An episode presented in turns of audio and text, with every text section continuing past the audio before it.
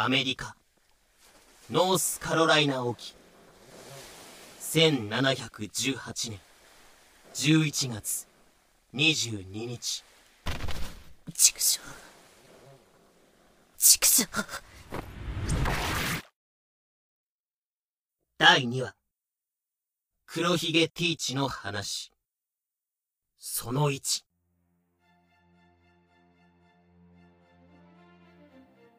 ロンドン。1720年。夏。あ？あこの前のジャーナリストさんじゃないですか。おうこの前の海賊マニア少年か。キャプテンキッドの調査は進んでますか？それがな。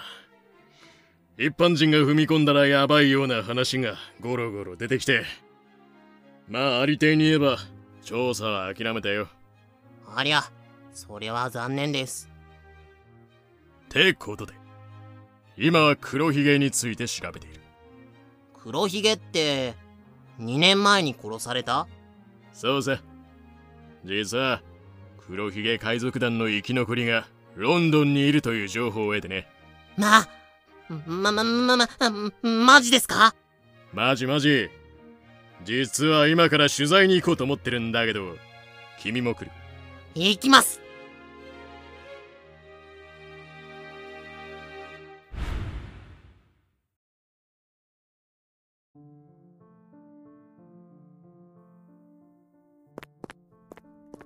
あのほいほいついてきて文句言うのもなんですけどここロンドンの中でも相当危険な地区ですよね。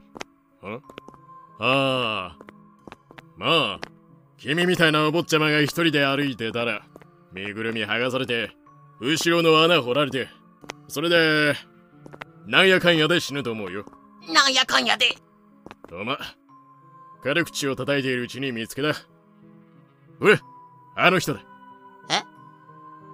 あの人？失礼。あなたイスラエル・ハンズさんでしょ？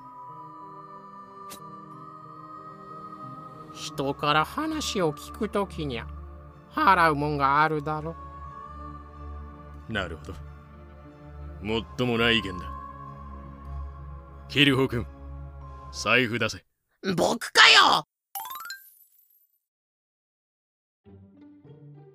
よ！で何の用だ？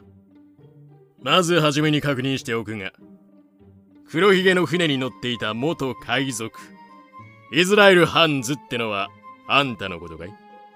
そうだ。黒ひげの元部下イスラエル・ハンズ。へえ。黒ひげ海賊団って全員が縛り首にされたって聞いてたけど。いや二人だけ無罪放免になった乗組員がいたんだ。一人はサミュエル・オデルという男。こいつは逮捕時偶然に黒ひげの船にいただけだった。そしてもう一人が俺だ片足がダメになって船から降ろされてたおかげで無罪になった。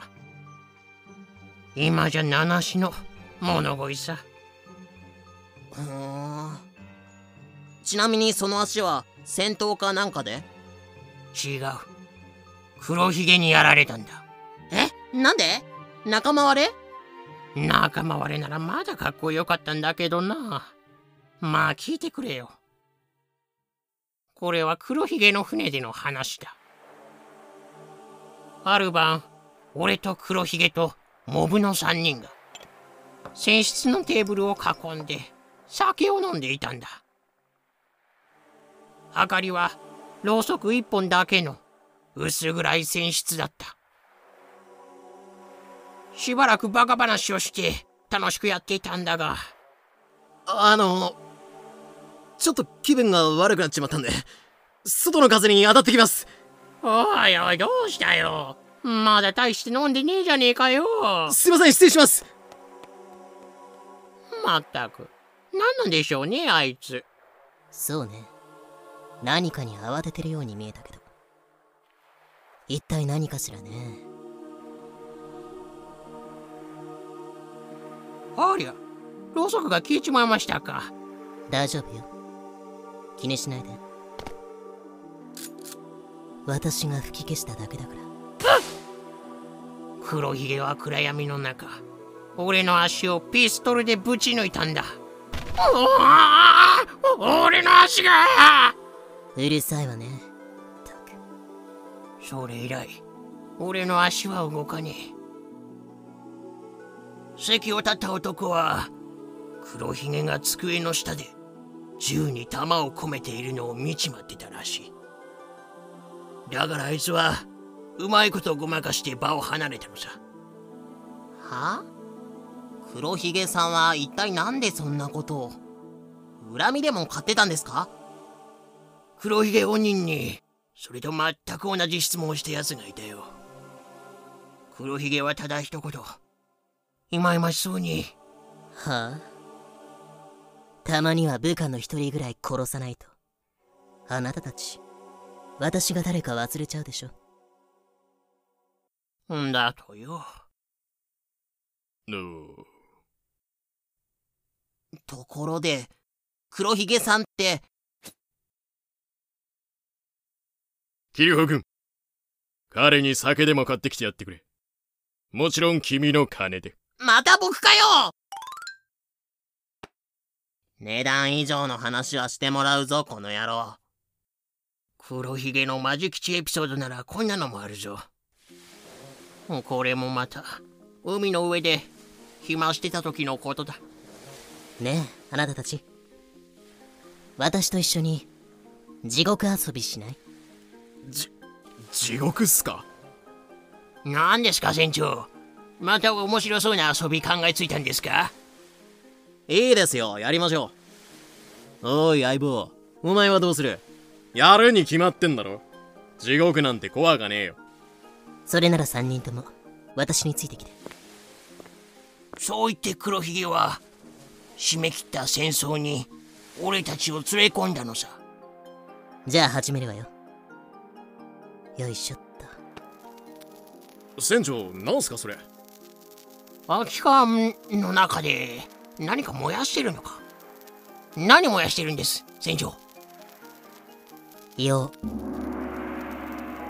いやー死ぬ窒息する！誰かハッチ開けろ！やべなんかだんだん気持ちよくなってきた。船長何してくれてるんですか？だってこれ地獄遊びだから。あんた本物のだな。あ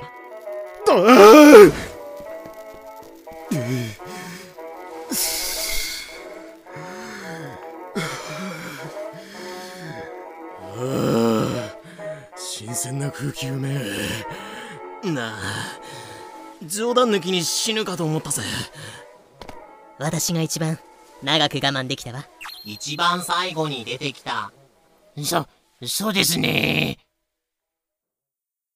という。うんもう意味がわからなさすぎてリアクションが取れないんですけど。なあハンさんそういうとんでもエピソードも面白いんだが俺が知りたいのはもっとこう順序だった話なんだよ。というと？つまり黒ひげがいつ頃海賊を始めてどう生きてそしてどう死んでいったのか。だよ。なるほどな。そういうのがお望みなら。話は今から4年前。1716年に遡る。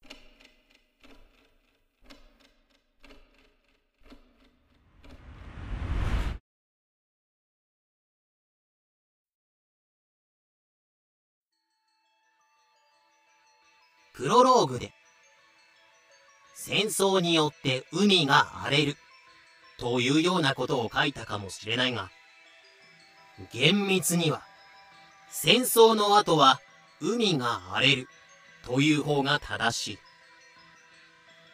戦時中に軍艦や主役船の船員としてかき集められた男たちが終戦後に首を切られいっぺんに職を失うからだ。戦時中、軍人戦後、にーと。失業保険などない時代であるから、戦後の海には、ゴロつきが溢れることになる。船に乗るしか脳がない野郎には、陸の仕事は無理だし、いっそのこと海賊にでもなるわ。そんなゴロつきが、ここにもまた一人。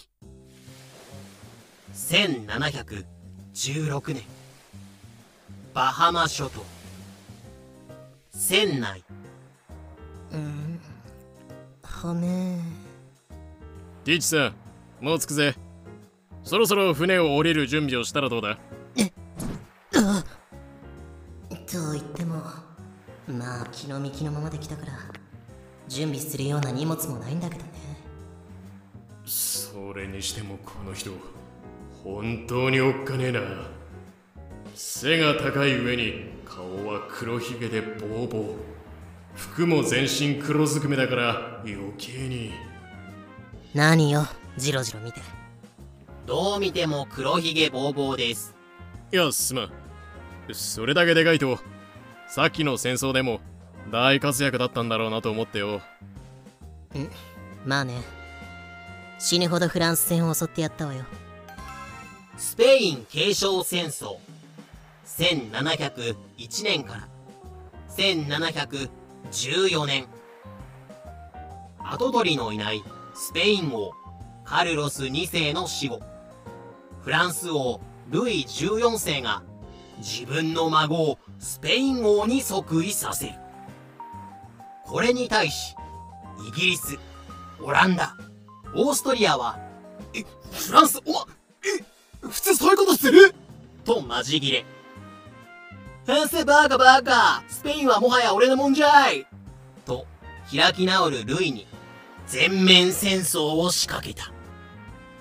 そうか。やっぱりな。乗っていたのは軍艦か。それとも試略船。試略戦ジャマイカでねでも戦争が終わってから仕事がなくなっちゃってだからニュープロビデンスに来たってか。そうよここなら食いっぱぐれることもないでしょヒルホノート。スペイン継承戦争後、ニュープロビデンス島は海賊共和国と呼ばれていました。バハマ諸島自体は英国領でしたが、この島だけは海賊の独立自治区状態。デュー船長とホーニゴールド船長の両名が戦後のどさくさに共和国設立を宣言したのがこの呼び名の始まりだとか。殺伐としたバハマに救世主のキューベイが。海賊共和国設立じゃーい。ベンジャミン・ホーニゴールド。ハテナから1719年。ニュープロビデンス島浜辺。とは言ったもののこの島に知り合いがいるでもなしどうしたものかしら。とりあえず酒場にでも行くか。こうして彼はこの海賊共和国にやってきたらしい。ニュープロビデンス島に来る以前のティーチの人生についてはよくわかっていない。出身地も不明。一説には英国のブリストルで生まれ育ったと言われている。読み書きができたことから裕福な生まれである可能性もあるが確定的な説ではない。この時代でも読み書きができる貧困層が皆無だったわけではないのだ。若い頃は奴隷貿易船に乗っていたらしい。という話もあるわ。実を言えば出身どころか本名すらも不明である。署名をするたびにタッシュだのサッチだのと微妙に名前を変えているのだ。今日はタッシュ。明日はサッチ。彼が名乗った偽名の数はなんと12種類。最も有名なティーチという名すらもおそらく偽名だろう。のあったあった第2話。黒ひげティーチの話。その2。酒場。みんな、僕と契約して、海賊船に乗ってよ。海賊船？なるなる乗らせて私も乗せてちょうだい。じゃあこの契約書にサインを。ねえ、船長さん。その船、私も乗せてくれる？くぼんだ眼下に、ギョロ目。ボッサボサの髪。狂気の笑み。三つ編みにできるぐらい伸びた黒ひげ。うーん、もちろんさ。んなんかすごいの来ちゃったあの、その、文字書けます？かけるわ。それじゃあ、この契約書にサインお願いします。はいはい。キルホノート。意外かもしれませんが、海賊の社会は契約社会です。出航前に船員の名簿を作り、分け前の配当などを決めておきます。ちなみに配当は、大抵、船長、役職持ち、平船員で2対1.5対1です。当時の他の職能集団と比べ、かなり平等主義が徹底されていました。結局、ティーチは海賊共和国設立を宣言したという、ホーニゴールドの海賊団に入団した。さあ、乗った乗った。これが僕の船、レンジャー号さ。へえ、結構いい船じゃん。スループ船か。大砲も30門積んでるからね。準備は万端だよ。キルホノート。スループ船というのは、進行方向に向かって縦に帆が張ってある船のことです。このレンジャー号、その近辺では最強の名を欲しいままにしていたらしく、とにかくむちゃくちゃな重武装をした船だったそうですよ。あ、ティーチさん、何か不都合が終わりですか？そうね。参戦したいや、まだ何も言ってないけど。アスキーアートはホムホムですが、実際は、こわもてヒゲモジャのおっさんです。そうだ、ティーチさん、副船長をやってくださいよ。は私でいいの？ーい、ぜひとも、お願いします。それじゃ、私が副船長ね。異論がある人は？いません。生きててすみません。アスキーアートはホムホムですが、いかりく。キルホノート。またまた意外かもしれませんが、海賊の社会は多数決社会です。船員たちの多数決は絶対。船長も逆らうことはできません。船長が部下に一方的に命令できるのは、戦闘や災害などの緊急時だけです。ティーチを副船長に据えたホーニゴールドは、バハマを拠点に海賊行為に勤しんだ。やめて私に乱暴する気でしょやっほーやれ遅え !2 隻目の船ゲットだぜふにゃーそして、一隻のスループを打破。私が、ホーニゴールド海賊団副船長、エドワード・ティーチよ。死にたい奴から前に出なさい。降伏します命だけは勘弁してくださいこの人怖えで、やったわね、船長。ところで、この船って、はい、もちろんです。ティーチさんがもらってやってください。いいの？はい、ぜひとも、お願いします。ホーニゴールドは、ティーチの勇気と才能を認め、彼を2隻目の船の船長に任命。じゃあ、私が新しい船の船長をやるわね。文句のある人は、い、いません。この世に存在しててすみません。なんやかんやのうちに、ティーチは海賊船の船長となった。ホーニゴールドとティーチは、2隻の船で荒稼ぎをしたという。幸福か死か。好きな方を選びなよ。が、降伏するついでだから、あなた、私の部下になりなさい。はい何のついでなんだよさらに、襲った船やすれ違った船を次々と仲間に引き入れ、5隻のスループ船と350人の荒くれで構成された大海賊団を作り上げた。えへ、笑いが止まんないよ。この期間に、スティード・ボネットという船長が黒ひげの配下となった。スティード・ボネット。1688年から1718年。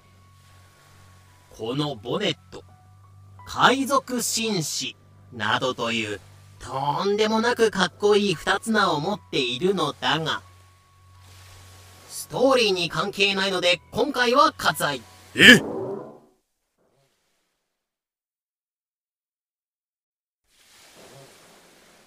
ちなみに、このホーニゴールド海賊団、なんだかよくわからない手記を残されている。あれは海賊船か。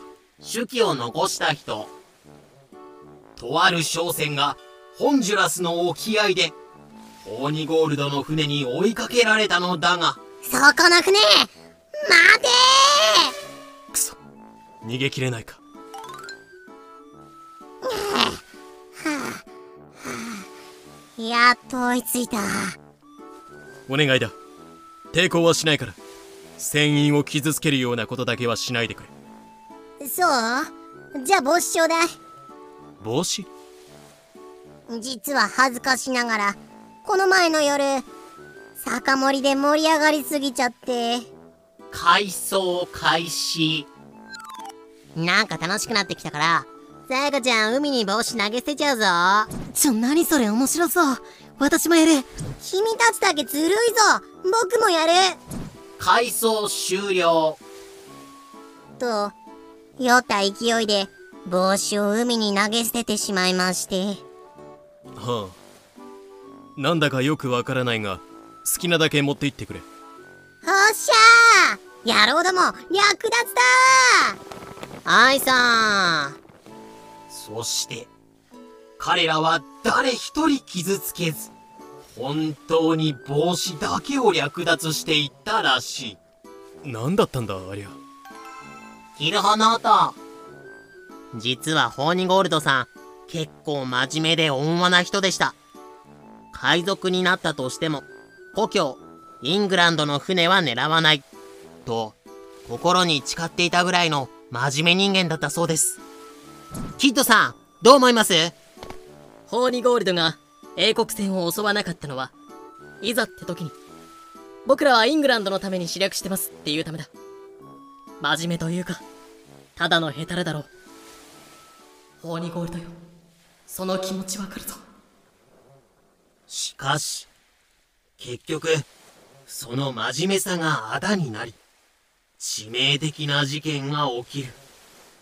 1717年11月。船長、獲物発見です。砲撃していいですか？もちろんだよ。今の僕らなら、軍艦だって相手にでき。ってあれ、英国商船じゃないか前から何度も言ってるだろイングランド船だけは攻撃しちゃダメだキルホノート。おいホーニゴールドさんこの流れは完全にダメなやつだぞ部下をバケツで殴ることになるやつだぞなんだよ文句あるのかかよ。え？緊急集会を開けっつってんのよ、この野郎。投票の結果が出ました。神聖なる多数決により、1、どの国の船だろうと私たちが襲いたい船は襲う。2、ホーニゴールド船長はクビ。以上の2点が決定です。はい、皆さん拍手。そ、そんなバカな。いいから黙って、平に降格か、家に帰るか。どっちか選びなよ。なんて、僕がそんな決議に従うと思っているのかい？はいこの状況であんたに何ができるんだよ。まったく、もう少し脳みそを使いなよ。確かにこの船の上じゃ、僕は不利な立場だけど、船団全体で見たら僕の、僕の、ちょ、ティーチさん、なんで僕の船にいるんですか？ティーチさんはあっちの船の船長でしょ？あなたの船で反乱じみたものが起きたって聞いて、慌ててこっちの船にやってきたんだけど。ああ、そうなんすよ、ティーチさん。こいつらイングランド戦を襲うとか、僕をクビにするとか言って。ティーチさん、お願いします。こいつに代わって、新しい船団長になってください。はーいティーチさんを対抗馬に出すのやめて勝てる気しないからんで、俺はティーチさんについていくぜ。モブ A。もちろんティーチさんについていくぜ。海賊紳士 A。あー、ティーチさんかな。モブ B。戦乱全体でも反ホーニゴールド派が多数であった。イェーイあの、じゃあ僕、賛同者を連れてニュープロビデンス島に帰ります。ティーチは、なんかよくわからんうちに船団長になってしまった。細かい話は伝わっていないが、船団内でのカリスマ性は半端なかったようである。そう。ここでお別れね。あ、はい。今までお世話になりました。ホーニゴールドは2隻の船を伴って海賊団を去った。そういうことで皆さん、残った3隻の船は、ティーチさんが率いるということでいいですか？異議なし異議なしこうして、海賊団のトップに上り詰めたティーチは、アメリカを恐怖に陥れていくことになる。しかし、今は、ホーニゴールドのその後に、焦点を当てていきたい。えー、それじゃあ数は減ってしまいましたけど、僕らは今まで通りにやっていくって方向で。ホーニゴールドはその後も、ニュープロビデンスを拠点に、細々と海賊行為を続けていた。が、1718年に入ってすぐのこと。おい、あれ軍艦じゃねえか。しかも2隻も来てるぞ。海賊共和国と化していたニュープロビデンスの海に突如2隻のイングランド軍艦が現れる。やってきたるは、凄腕の試略船船長、ウッズ・ロジャーズであった。ウッズ・ロジャーズ、1679年から1732年。はじめまして、ニュープロビデンスのゴミども。この度、カリブ海の治安を回復させるべく、バハマの新総督として派遣されてきてあげたよ。今回は本格的に海賊を取り締まることになった。だけども安心してほしい。何の前置きもなく、君たちと放火を交えるつもりはない。僕は、国王陛下からのお言葉を届けに来たんだ。陛下からのお言葉？陛下からのありがたいお言葉。何？カリブに海賊が増えすぎて困っている。それは無理に逮捕しようとするからだよ。逆に考えるんだ御社で無罪にしちゃってもいいさと考えるんだバイジョージ一世。イングランド国王ジョージ一世。というわけで自ら投稿した者は無罪放免。今までの海賊行為がなかったことになります。な、なんだって国王からのまさかの恩赦にホーニゴールドをはじめとして、ニュープロビデンス島周辺にいた海賊は、あらかた降伏。これは土下寝せざるを得ない。がお前ら、それでも海賊かチャールズ・ベイン。1680年から1721年。ただ唯一、ベイン率いる一味だけは幸福を良しとしなかった。根性のある者は私についてこい。政府の思い通りになってたまるか。この時堂々と海賊旗を掲げ軍艦に大砲をぶっ放しながら島を脱出したという大変男らしいエピソードが彼にはあるのだが割愛へえ。キルホの音大陸情勢がきな臭くなると海賊への恩赦が発行されます。戦争が近いから海賊をやめてシラク戦か軍艦に乗り換えてくれという政府からのメッセージですね。こいつらずるいぞ。私だって、もし恩赦が出ていたら、キッドさんが暴れた時も東インド海賊への恩赦が出てましたよただしキッドは除くという尾行付きで私はどれだけ嫌われてたんだ。オーニゴールドの話に戻ろうところで君スルーブ5隻の艦隊を率いてたって本当かい？はい、一応。っていうか、一時。さすがにそれだけの悪行を重ねていたとなると無条件で恩赦を出すことはできないよね。ですよね。なんとなくわかってました。だから交換条件だ。君は明日から僕の元で働いてもらう。え？今回の恩赦で全ての海賊が投降したわけじゃないだろこの前逃げたベイン一味をはじめとして海賊はまだまだたくさんいる。正直に言うけど政府も十分な支援をしてくれてはいないし戦力はいくらあっても困ることはないんだよね。つまり、あなたの部下として海賊狩りをしろと。おお察しがいいじゃないか。どうする？目覚ましい働きをした時にはイギリス政府に口利きしてあげてもいいけど。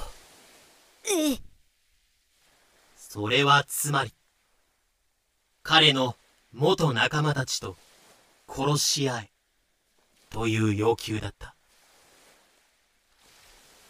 ホーニゴールドはもちろん解約。そんなんでいいんですか？やります。ふむ。良きに計らえ。海賊ハンターホーニゴールド誕生の時であった。おっしゃー。待ってろよ海賊ども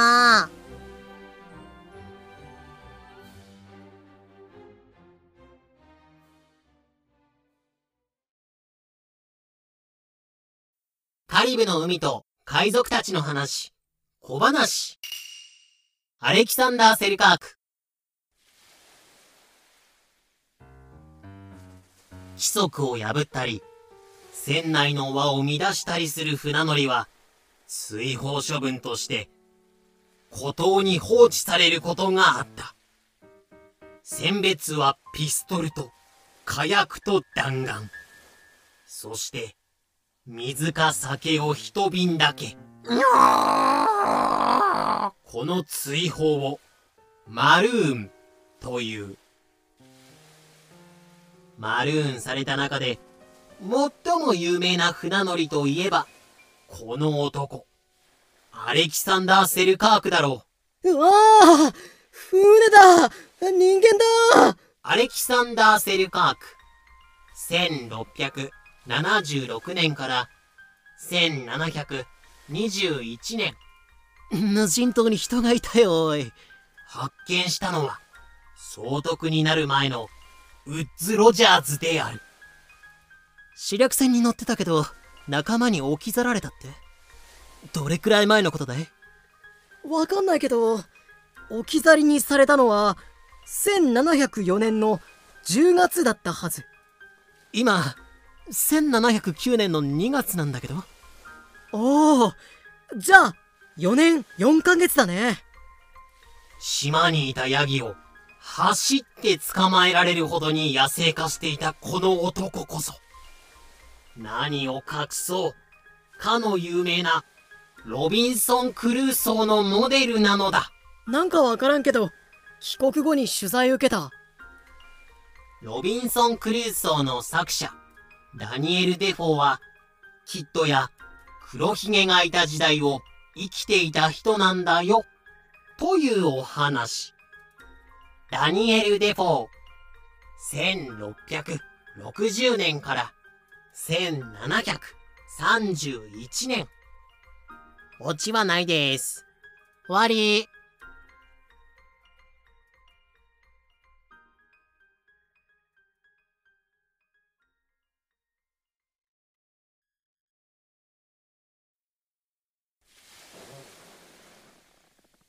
第2話。黒ひげティーチの話。その3前回の終わりから少し遡って1717年の11月。ホーニゴールド海賊団分裂直後のこと。降伏します。そちらの砲撃でかなりの人数が死傷しました。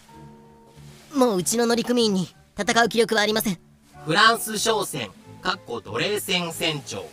あらそう？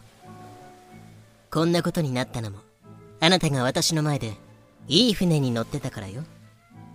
私のスループを一隻あげるからこの船をよこしなさい。はい。いい船に乗っててすみませんでした。言ってることがむちゃくちゃだ。ありがとう。それでこの船の名前は何ていうのかしら？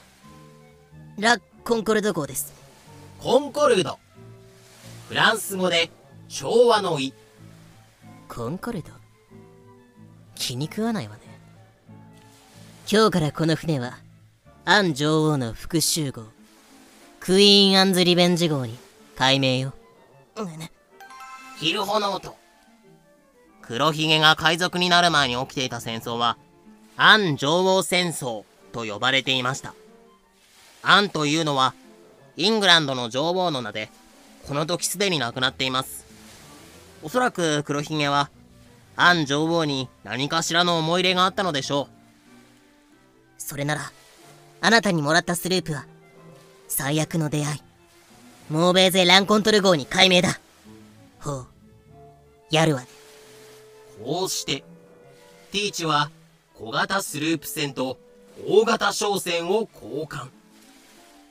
ラ・コンコルド号改めクイーン・アンズ・リベンジ号に40門の大砲を積んだ。そして一月後1717年12月セントクリストファー島大変だ。聖徳さん大事件だよ。マーガレット号船長ヘンリー・ボストック。どうした？股間の玉でも落としたか？セントクリストファー島総督ウィリアム・マシューズ・ジュニア。違うよ。か海賊に襲われたんだよ罪にも全部奪われたんだよ。海賊？そんなの今時珍しくもない。そろそろ本土から恩赦が届くから。そうしたら海賊も激減するだろう。まあ次の航海を頑張れ。いやいやいやいやそうは言っても海賊はほっとけないでしょ。事件の供述に来たんだから。一応仕事してよ総督たくしょうがねえな。ほら供述する前に聖書に誓え。キリストのおっちゃん俺絶対に嘘つかないよ。でどこで誰に襲われた？場所はアンギラの近く。襲われた相手は背の高い黒ずくめの海賊で膝丈のブーツを履いてつば広の帽子をかぶって派手な色のコートを翻して頭から火のついた導火線を垂らしてて。はあ？そんな奴がこの世にいるかっつうの聖書で殴り殺してやろうか。マジでいたんだって。顔中黒ひげで覆われてて超怖いし。もうね地獄の女神と見間違えたわ。奴を見た瞬間新速で土下座しちゃったよ俺。そういえばボストンニュースレター新聞に載ってた。この大砲を32門も積んだ。フランス船が海賊やってるってニュース。この船にそっくりやった気がする。ああはいはい分かったよフランス船に乗った黒ひげの海賊な周辺の島にも通達出しといてやるからもちろんこの事件およびボストンの新聞に載った事件の犯人はエドワード・ティーチである。無敵のクイーン・アンズ・リベンジに乗ったティーチは、西インド諸島を片っ端から荒らし始めたのだ。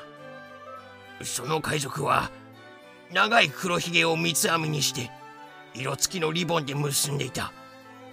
近々、本土から海賊への恩赦が届くと教えてやったが、全く興味を示していない様子だった。リボンとはまた可愛いな、おい。それまで無名だったティーチも、ボストック船長の証言により、黒ひげの海賊として有名になった。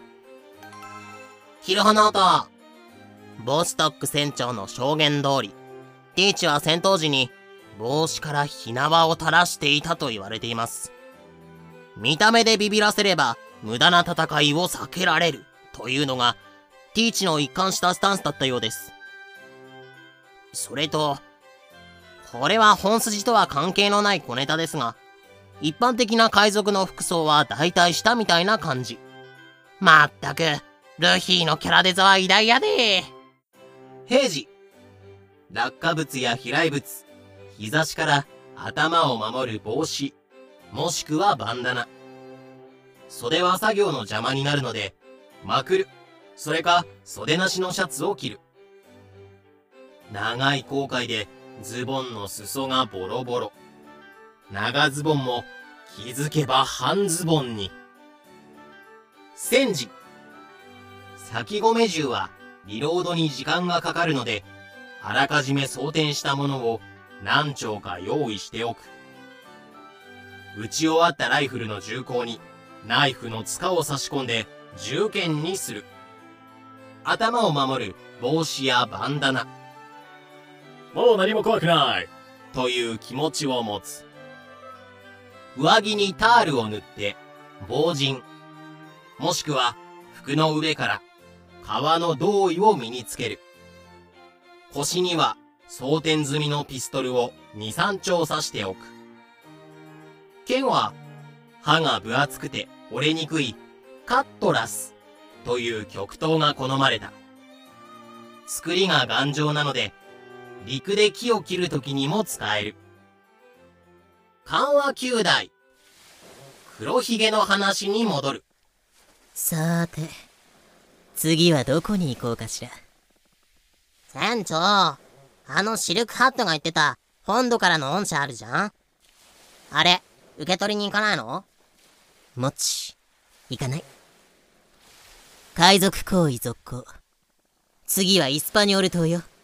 アイサーそんなこんなで、略奪と打法を繰り返し、独立半年後には、2隻の大型船と6隻のスループを従える大海賊になった。エビバステイ。ホーム。ホーム。とにかく見た目の恐ろしさとカリスマ性だけは本物であったようだ。船長今日も赤いコートが素敵です。でしょ？それで船長次はどこに向かいやしょうか？そうね。最近はカリブでの取り締まりが厳重になり始めてるから北に逃げつつアメリカ本土でも狙ってみる？本土？そうだ。せっかく狙うんだったらアメリカでも一等お金がある場所を狙いましょうか。お金があるというとチャールズタウンとかですか？チャールズタウン。行っちゃいますチャールズタウンを襲うとかあなたも無茶言うようになったわね。でも行く？行っちゃう？ティーチすらも襲うのは無茶だというチャールズタウンとはいかなる場所か。サウスカロライナ植民地チャールズタウン。現チャールストン。そこのお姉さん解説頼んます。ん？チャールズタウンについて知りたいと？首相な心がけじゃなわっちが根節丁寧に教えてやろう。名もなきサウスカロライナ商人。まず、チャールズタウンというのは、サウスカロライナの都じゃ。この時代のサウスカロライナは、アメリカ植民地の最南に位置するぞ。災難ゆえにカリブの海とアメリカ本土を結ぶ港町として栄えておるアメリカ植民地でも5本の指に入る大都市じゃ1720年における推定人口は3500人内陸に広がるは広大な大地。大農園経営が盛んで農場で働く黒人奴隷も多い。奴隷貿易の要所でもあるということじゃな。この物語より少し未来の話になるがここはアメリカ植民地初のオペラハウス。そして公立博物館が設立される。文化都市でもあるのじゃ。町があるのは川と小島が入り乱れた複雑な入り江の中。しかも敵の攻撃に備えて町全体を石の防御壁で囲っておる。戦時中は幾度もフランス戦スペイン戦を撃退してやったわ。これぞアメリカが誇る大都市。チャールズタウンじゃ。攻め込めるものなら攻め込んでみんしゃい。オッケー。行くわ。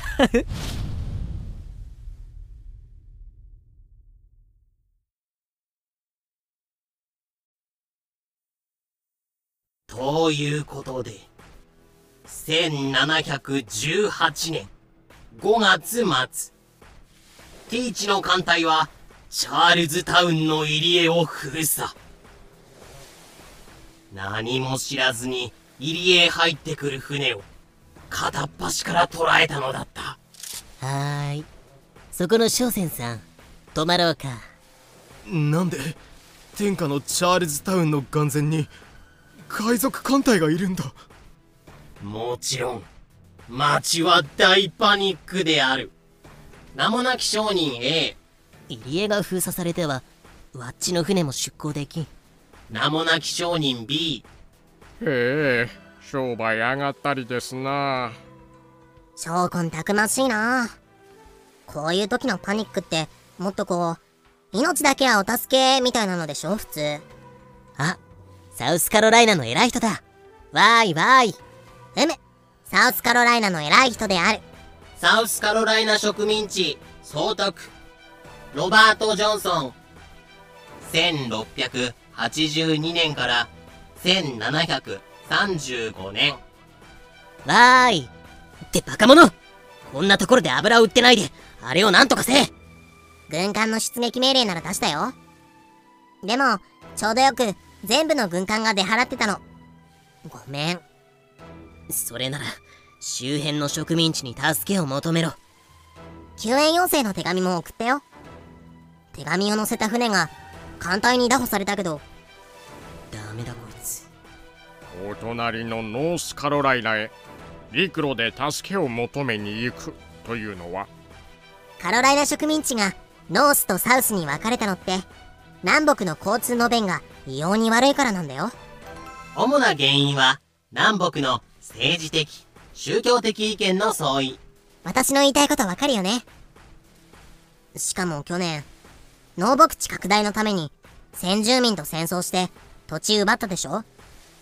うちの南にはスペイン領フロリダがあるよね。戦争しすぎてお金ない。軍事費がない。チャールズタウン終わった。っていうかサウスカロライナ経済終わった。一応今港に泊まってる船には出港しないよう呼びかけておくの。自分から出港して捕まるおバカさんはいないと思うけどいた。武器を捨てて両手を上げてね。はい。黒ひげ来襲の知らせが届く前に出港しちゃった人。あんたいい服着てんじゃん。もしかしてお金持ち？植民地議会の議員です。サウスカロライナ植民地議会議員。サミュエル・ラッグ。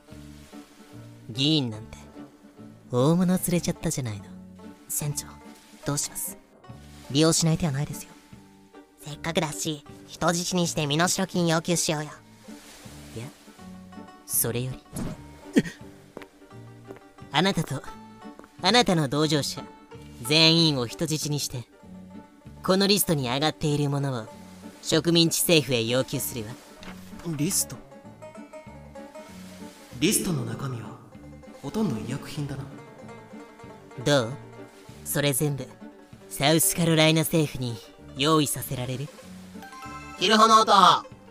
なぜ医薬品を要求したのか詳しいことは分かりませんが度重なる略奪と戦闘によって医薬品が入りようになっていたようです。この辺りにはない薬草などが含まれているがそういうものについては似た効能の代用品を用意させます。それでよろしいですか？まいいでしょうじゃあそこのボサボサ頭あなたが行って交渉してきなさい。俺？こうして人質のマークスという男だけが解放された。そして見張りとしてティーチの部下2人も同行することになった。マークスさんよ。逃げたら承知しねえからな。しねえからなもっとまともな見張りはいないのかよ。ボートを貸してあげるわ期限は2日よ。2日以内に帰れなかったら人質を全員ぶっ殺す。うちの仲間が無事に帰ってこなくても殺す。持って帰ってきた医薬品が足りなくても殺す。ああ2日だな。それまでは絶対人質に手を出すなよ。2日後。マークスさん帰ってこないわねよーし。ぶっ殺す。きっと何か事故があったんだ。あと1日。あと1日待ってくれ。翌日。はい殺す。今度こそ殺す。マークスさん船長待った。ボートが見えたぞ。なにボートに乗っていたのはこの男であった。ほう。貴様が黒ひげか。いや誰だよどうもどうも。自分はマークスさんから伝言を預かってきたものでやんす。マークスさん曰く町に向かう途中にボートが強風で転覆して町から離れた位置にある小島に流れ着いてその島で2日助けを待ってたけど誰も来なくてかくなる上は町まで泳いでいこうと無謀な決心をしたけどやっぱり無理で。途中で溺れかけて溺れてたところをある漁船に助けられて。さっきチャールズタウンに着いたからあと2日待って。んだそうでやんす。ちなみにマークスさんが海で救助されたのは本当でやんすよ。その頑張りはありがたいけど3日の間に大冒険しすぎだろたく使えないわね。あと2日よ。それ以上は待てないわ一方その頃のチャールズタウン。というわけなんでなるべく急ぎでお願いします。わかった。すぐにありったけの医薬品をかき集めさせるから。あなたは少しの間だけでも休んでて。うーよかった。見張り役のお二人さんもこれでやっと船に帰れ。ってあれ？あの二人どこに行った？マークスさん？荷物準備できたから早くこれを。総督さん海賊二人を見ませんでしたか？あなたの見張り役してたあの二人組？暇だから酒でも飲んでくるって街に繰り出していったけど？ありていに言えば行方不明。え？うちの仲間が帰ってこなくても殺す。帰ってこなくても殺す。殺す。殺マークスさんの大冒険延長決定。うわちょどこ行くのマークスさん。クイーン・アンズ・リベンジ号戦場。ああ帰ってこないわね。そろそろ本気でぶっ殺う。もう少し。今少し。チャールズタウン。あどこにもいねえ！アン女房の復讐号。戦場。ああもう無理。我慢できない殺す。マジで殺す。待て。そうだ。僕を仲間にしてくれ。は？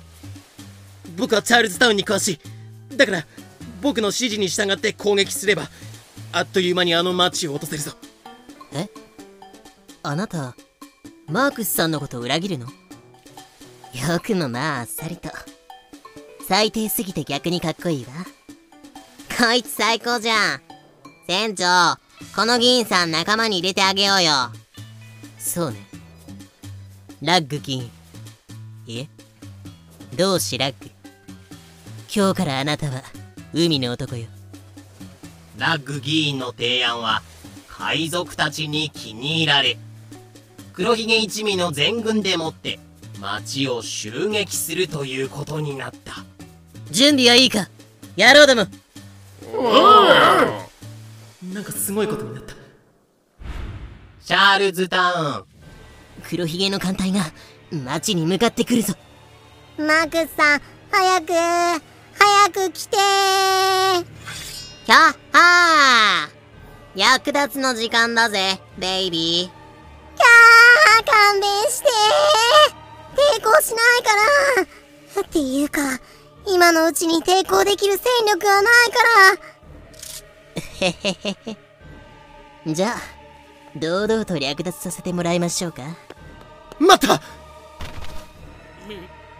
水酒場でベロンベロンになっているところを発見された。この通りあんたらの仲間は無事だ。医薬品も一通り揃えた。これで手を引いてくれ。だよ。こっちは楽しくやってたんだぞ。もっと飲ませろよ。頼む分かってるわよ。約束したのはこっちだしね。野郎ども。撤退よ。はい。ほら行きなさい。はい。ティーチ一行は医薬品を手に入れるとおとなしく去っていきチャールズタウンの入り江はなんともあっけなく元の平和を取り戻した。ところでラッグ議員あんたどうして抜き身の刀なんか持ってんだ？なんでかな？クイーン・アンズ・リベンジ号戦争。うわぁ積み荷が山のようだ一週間足らずで10隻近くは略奪したもんな。船長本当にあれでよかったんですか？暴れようと思えばもうちょっと暴れられましたよ。いいのよ。欲しいものが手に入ったんだから。それに最近本国から軍艦の増援が続々やってきてるらしいしあまり一箇所にはとどまっていられないわよ。さあ過ぎたことは忘れて次に向かいましょう。次か。次はどこ行きます？そんなの決まってるじゃない。カリブには軍艦がいて私たちは北に逃げてきたんだから。サウスカロライナの北といえばノースカロライナでしょうよ。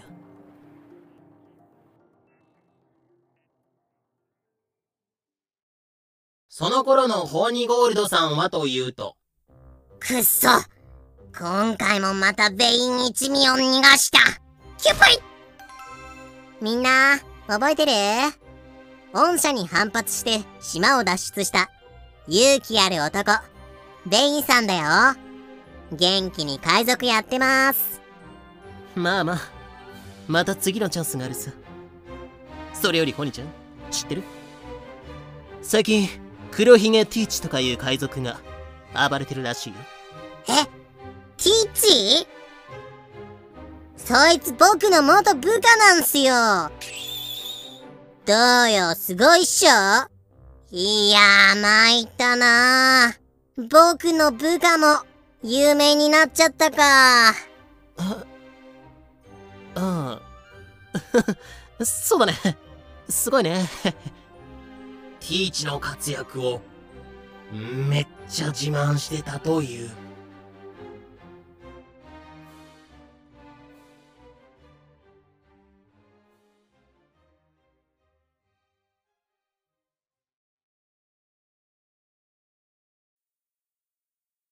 ティーチによるチャールズタウン襲撃の噂は周辺植民地へ瞬く間に広まった。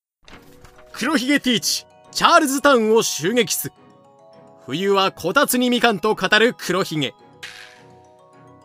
セントクリストファー島。へえ。黒ひげって本当にいたんだ。だから言ったじゃないですか。バハマ諸島。黒ひげティーチ。叩きのめしてやりたいけど。バハマ総督の僕がアメリカ本土まで出張るわけにもなっていうか僕は戦いたくありません。サウスカロライナチャールズタウン。経済が財政赤字が？白人ばかりから徴税するから財政赤字になるんじゃ。この際黒人奴隷からも税を集めては？ごめん2年前からやってる。その頃当の黒ひげティーチはノースカロライナに向かって北上中。青い空。白い雲。左手には肥沃なカロライナの大地。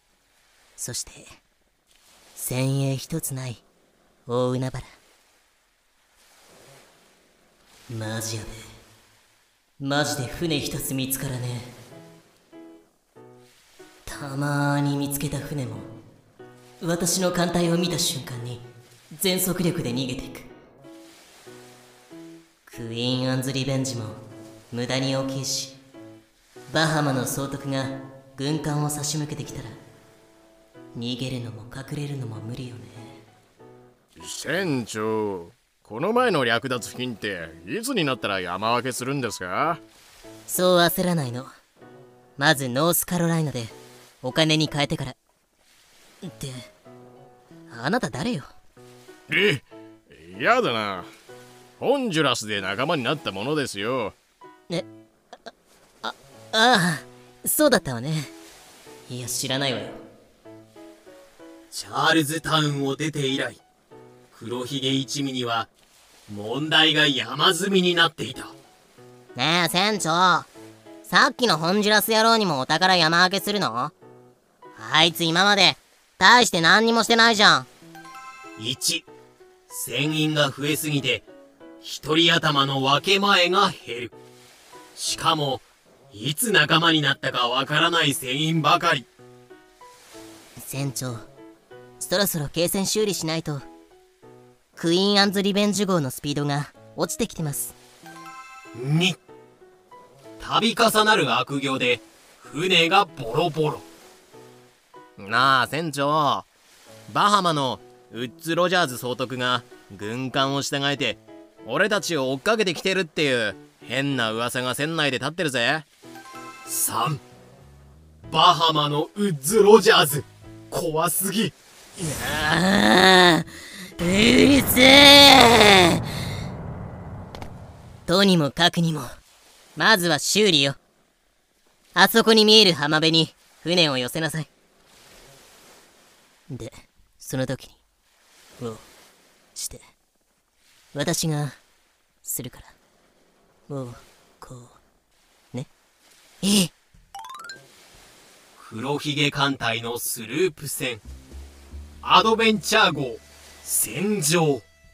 船長！ティーチさんのクイーン・アンズ・リベンジ号が大変なことになってます。大変なこと？アドベンチャー号船長イズラエル・ハンズ第2話のその1で足を打たれて物乞いに身を落とした男。てもう岩礁に乗り上げてるじゃねえか。そうなの。修理のために砂浜に係留しようと思ったら間違って岩礁に乗り上げちゃったのよ。うんなティーチさんいつの間に？座礁した船には乗ってられないからボートに乗って脱出してきたの。お願いあなたの船と私の船をロープでつないでで助けるふりをしながらこうしてあなたは私と一緒にしちゃって。うん。ええ黒ひげ艦隊の他の船。ああティーチさんの船を助けに行ったハンズさんの船が大変なことに。助けて。ロープをつないで引っ張って任せてください野郎ども気合い入れて引っ張れあうちも座礁したそうだ。船が沈んだら困るから、積み荷をあっちの船に移しておかないと。こうして、艦隊全体がパニックに陥っている間に、黒ひげは姿を消した。あれティーチさんどこ行った？あっちの船に退避してるんじゃないか？あバカアホ、おたんこなーす。お前らは一生壊れた船を引っ張ってろ。ティーチは無傷なスループ2隻に。積めるだけの積み荷を積み信頼のおける仲間たちを連れてその場を逃げたのだった。ああの野郎。鬼悪魔ハムハム残された船員は壊れた船と一緒に孤島へ打ち捨てられその後のことはよくわかっていないなあ、せいせいした。船員もいい感じに減ったわね。だけど、こんなに人数が減ったら、チャールズタウンみたいに大暴れはできないよ。問題ないわ。大暴れはもうしないから。ノースカロライナに着いたら、国王の恩赦に従って投降しようと思うの。え？いい？今回の恩赦は、今年1月末までの罪を帳消しにするものよ。チャールズタウン襲撃が5月末で、今は6月。ホーニゴールド一派分裂1717年11月黒ひげ大暴れ開始。12月。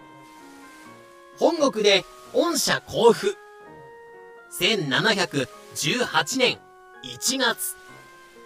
バハマに軍艦来襲。2月。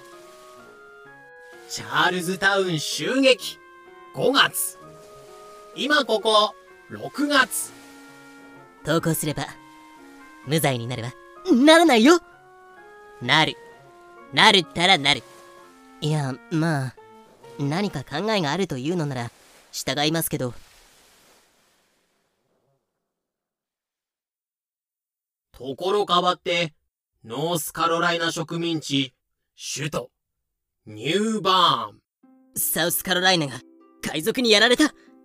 ノースカロライナ植民地総督チャールズ・イーデン1673年から1722年。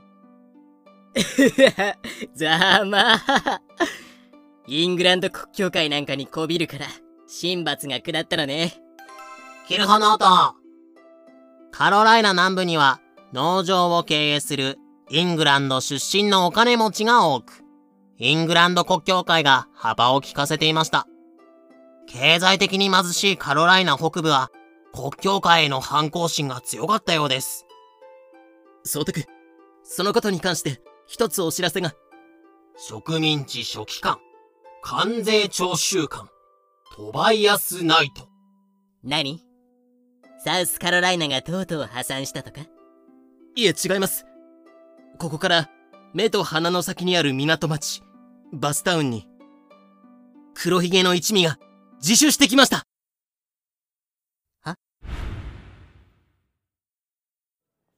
ノースカロライナ植民地、バスタウン。あれが噂の黒ひげか思ったより可愛いな。モキュ、モキュ、モキュ、モキュ。サウスカロライナと比べて、人も街並みもしけてるわね。さっき町の人に聞いたんだけど、農作物もあんまり取れないらしいよ。想像通り、ここの経済はボロボロみたいね。すみません。道を開けてください。すみません。って、ああ、やっぱり、人相書き通りの人がいた。く、黒ひげだよ。この人、本物の黒ひげだよ。ね？あなたもしかして、サウスカロライナの偉い人？私、ティーチ。自らの罪を悔いて、自首しに来たの。え？国王からの恩赦が出たから無罪？やったいやいや、私まだ何も言ってないから。というか、今年2月以降に犯した罪は読者されません。残念だけど、あなたはここで公主刑です。それに関税官たる僕がティーチさんの船を調べたところカリブで略奪されたイングランド船籍のスループ船でしたどう頑張っても言い逃れはできませんよ。はいはい、そこのお兄さん。そう肩肘張らずに、美味しいお菓子でも食べて、リラックスリラックス。あれ？書類が間違ってたな。ティーチさんが乗ってたのはスペインから略奪した船だった。ちょ、トバイアスさん。ところで話は変わるけど、そっちのお依頼さん。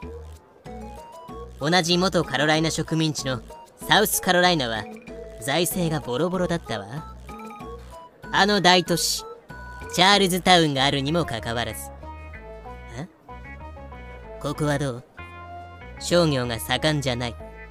農業も微妙。ついこの間、植民地として分離独立したばっかり。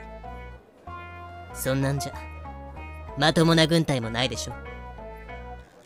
あの、もしかして、お察しの通り、私、有罪になったら、全力で戦争するつもりだけど。経済の状況がヤバすぎて、軍隊どころか、監獄すらもまともに運営できてない人。総督むやみに争う必要はありません恩赦を受けた海賊は積み荷の1割を政府に差し出すという決まりですティーチさんを無罪にすれば国庫が潤いますよ自慢じゃないけど、私たち一味、今すっごいお金持ってるわよ。大きいと思うな。私の財産の1割は大きいと思うな。黒ひげは、怪獣と脅しを見事に使い分け。く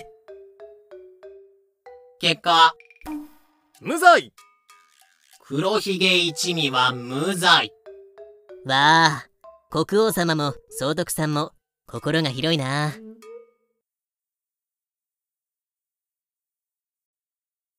無罪を勝ち取った黒ひげティーチ一行は、心を入れ替え、ここ、すごくいい街ね。これからはこの街で暮らしていきましょう。じゃあ、私たちは、湾に船を浮かべて、そこに住みますね。るわけがなく。久々にちゃんとした街でゆっくりできるんだし、きちんとした船大工に船の修理をしてもらいたいの。トバイアスさん、許可出して。もちろんです黄金色のお菓子さえいただけたら再び海に繰り出した。ちょっと出かけてくるわ。勝手に許可出さないでよ、トバイアスさんああの人たち、絶対にまた何かやらかす気だってば。で、案の定、フランス商船に乗って寄港。ただいま。なんで略奪品をうちに持って帰ってくるの？ちょっと、勘違いしないでよね。略奪してきたんじゃなくて、落ちてたから拾ってきただけよ。船が落ちてるってどういう状況？え、つくならもっとマシな嘘ついてよ結局、ティーチは緊急裁判で裁かれることになった。議長はもちろんこの人。植民地書記官、トバイアスナイトである。ティーチさんが落ちてたって言ってるんだし何かの事情で破壊されて海に落ちてたんでしょ？はい無罪ううう。信じてくれてありがとう、トバイアスさん。あなたはまさに、法と正義の味方よ。トバイアスの野郎。船がそこいらに落ちてるわけないでしょうが。嫌だなぁ。本当に拾ったんですってば。本当は、フランス船員を全員ほっぽり出してきたんだけど、さらに調子に乗ったティーチは、大農園主の娘を妻にめとることにした。ティーチの妻、本名不明。当時、16歳？で、結婚式あげるから、牧師さんを呼んでくれるあの、ノースカロライナでは、教会や牧師さんじゃなくて、行政長官が結婚を取り仕切る決まりなんだけど。行政長官というと、行政のトップな人なわけだから、私です。そんなこんなで、イーデン総督が結婚式を執り行ったというから、もう何が何やら。ちな、14回目の結婚なんだけど、重婚の罪には問われないわよね。あ、あ、聞こえない。こうして、町に定住したティーチは、妻のいる自宅と船の間を行ったり来たり。気が向けば、パムリコ湾に浮かべた船の上で、どんちゃん騒ぎをする日々を送った。今日は船の上で酒乗りじゃ。よっ。我らが黒ひげ船長。今日は私の可愛いまどかを連れてきたわ。ああ皆さんどうも。船長の奥さんもラム酒。いかがですか？はいいただきます。火薬何杯入れます？ゼロ杯で。キルホノート黒ひげの一味はラム酒に黒色火薬を混ぜて飲んでいたとか。いくら気違いの黒ひげでもさすがにそのエピソードは盛りすぎ。と思ってネットで調べたらこの酒を再現して売ってる人が海外にいました。黒色火薬は少量なら体内に入れても平気だそうです。良い子は真似しちゃダメ。バカ野郎。私の窓窓はそんな下品なものは飲まないわよ。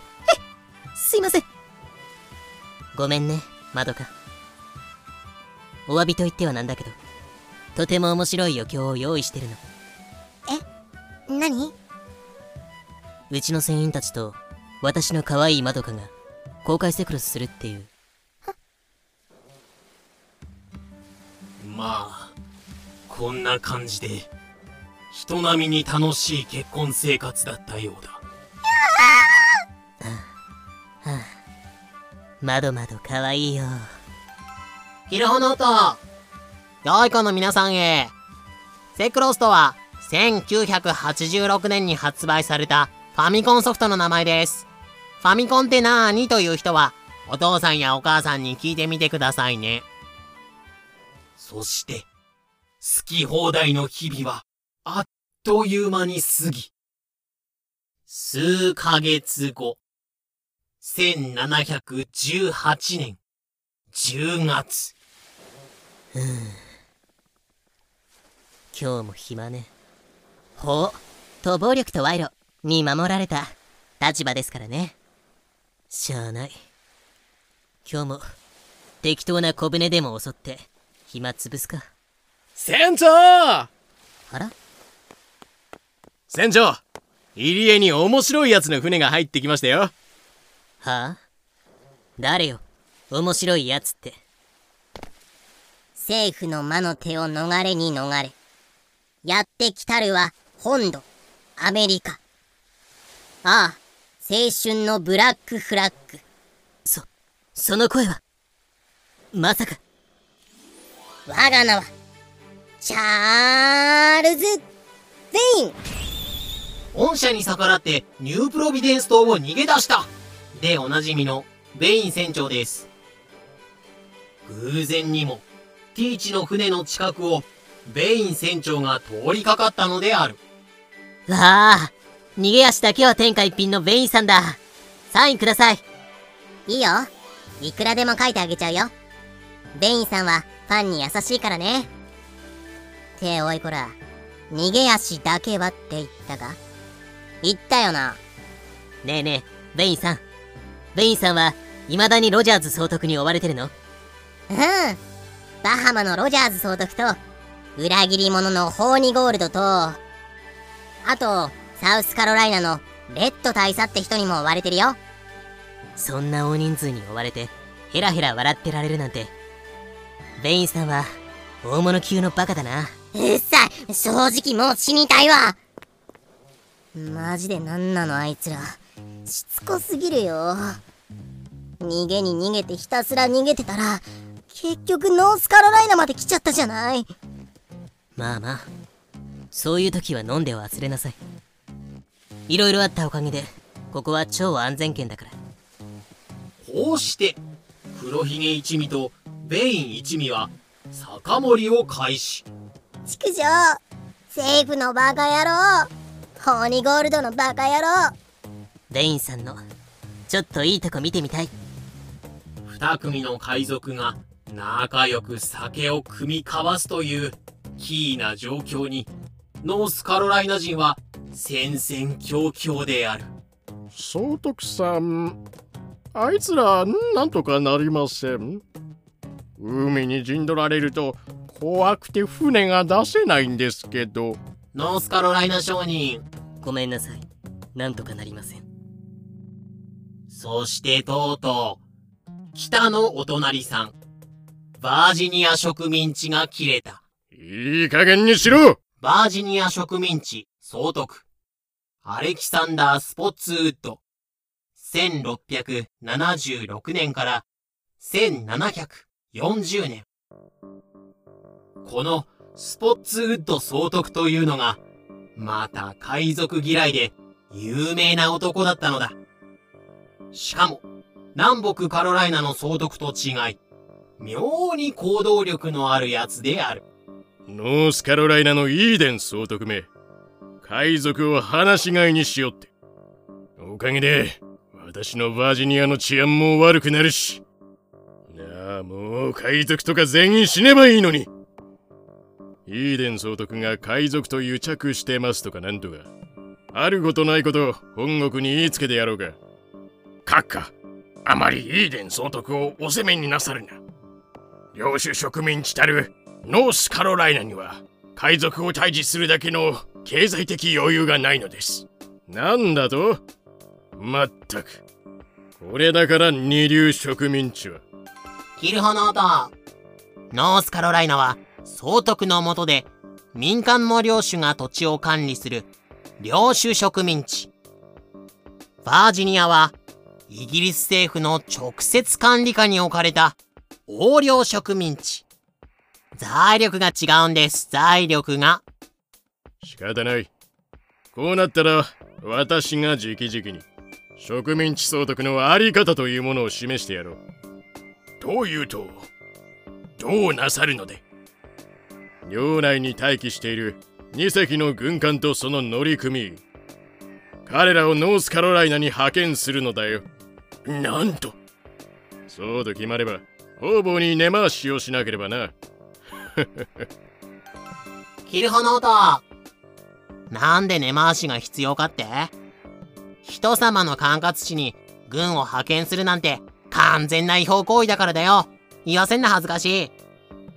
スポッツウッド総督根回し中。私はスポッツウッド総督だ。え？総督キャラが増えすぎて誰が誰だかわからないうるさい黙れ。総督が一生懸命根回ししている間にベインさんはバハマへ帰りました。イエーイ。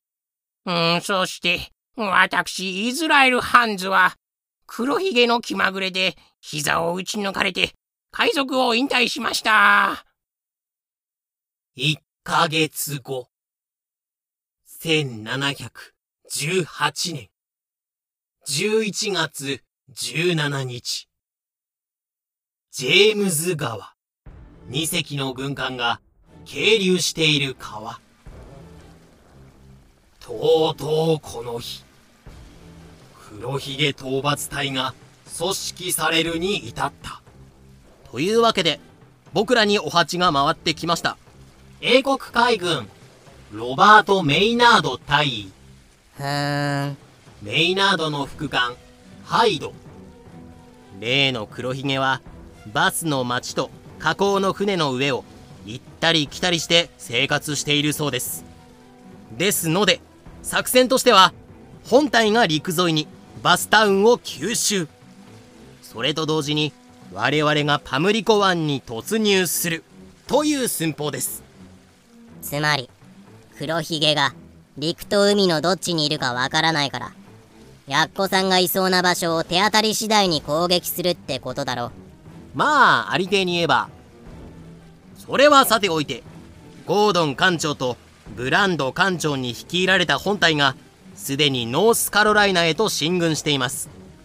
我々も急いで出港しましょう。本隊軍艦パール号ゴードン艦長軍艦ライム号ブランド艦長。ちょい待て。両軍艦の艦長が陸を攻めてるっておかしいだろ。誰が軍艦を指揮するんだ？お前か。それとも私か？いや今回軍艦使わんし。パードンミー。黒ひげのいるパムリコ湾って岩礁だらけの遠浅ですから喫水の深い軍艦は入れませんから。総督さんマジ現場を分かってらっしゃらねえつうことで2隻の小型船に57人を乗せて特攻します。ちな黒ひげ一味は中型船に乗った40人だそうです。海上での戦闘になったら、ほぼ互角じゃねえか。大丈夫大丈夫。きっと黒ひげは街で酒でも飲んでるさ。そんじゃ出港なあ、もうこれ嫌な予感しかしねえわ。黒ひげとの決戦まであと5日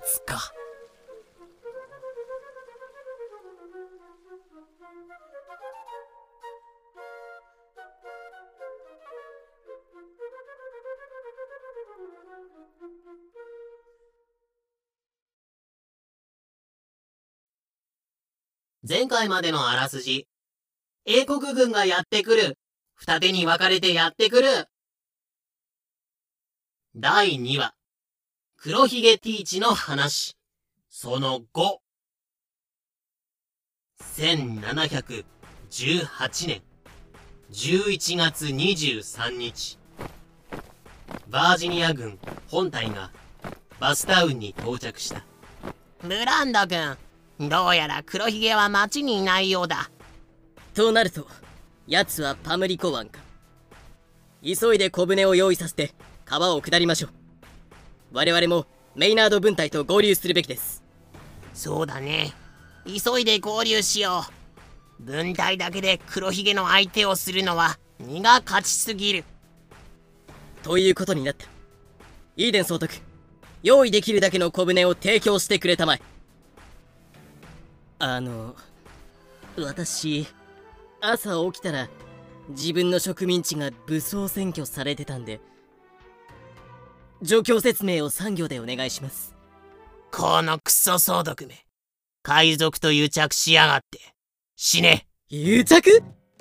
財政的に追い込まれた貴様らは、黒ひげの略奪品で生計を賄っていたんだろう。この海賊植民地め。違います。確かに恩赦を出した時、黒ひげの財産を一部没収しましたけど、なーにー？イーレン総督の家は黒ひげから没収したものでいっぱいだって？ノースカロライナがここまで腐っていたとは。残念だがイーデン総督。我々はあなたの財産を差し押さえなければならない。もしや初めから、それが目的か貴様らち、ち、ち、違うし別に金のためにバージニア総督に協力したわけじゃないし。ああ、そうだ早く川下りの部隊を編成しなきゃな図星かよ。時は遡って2日前。11月21日の夜。メイナード分隊の2隻の船はバスタウンからほど近いオクラコークという名の入り江に到着していた。ジェーン号ロバート・メイナード大尉レンジャー号メイナードの副艦ハイド。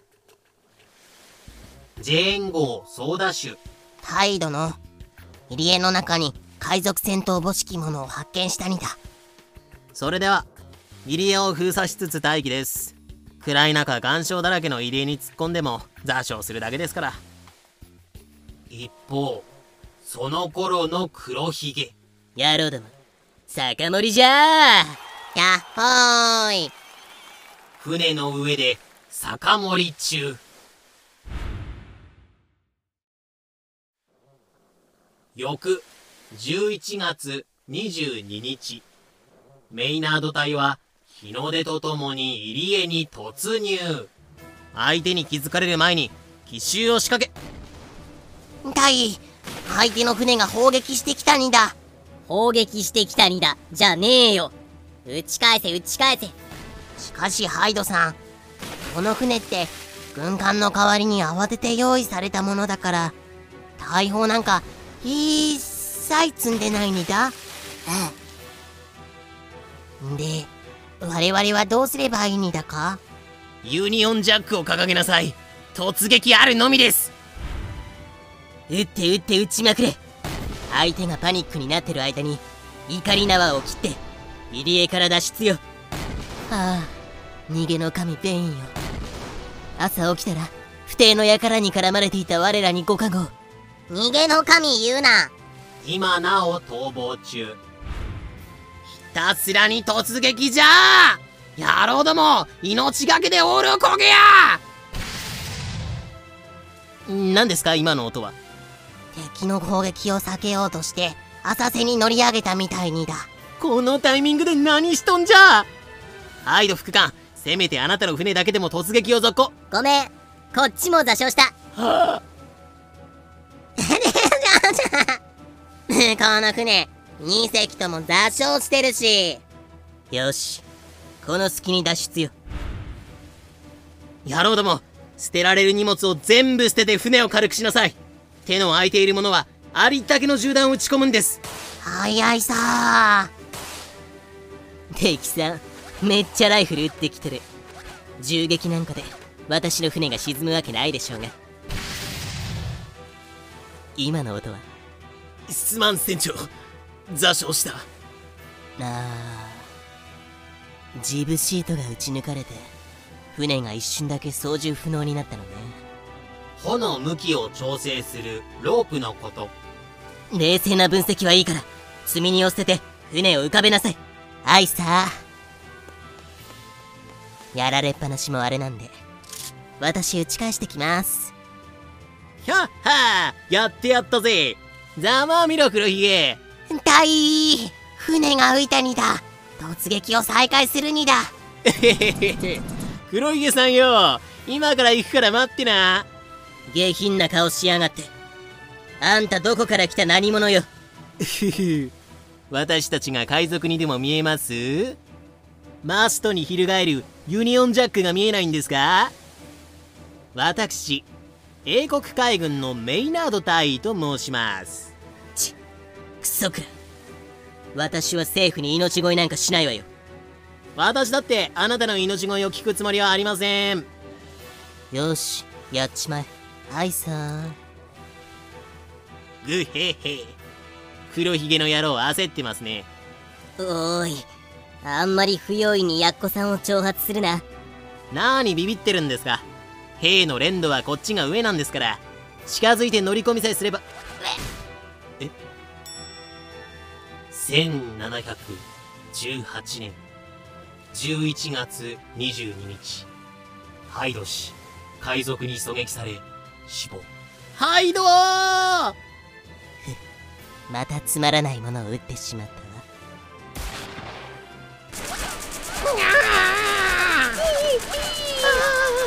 しまった。黒ひげの船の方が甲板が高いから面白いように上から狙撃される。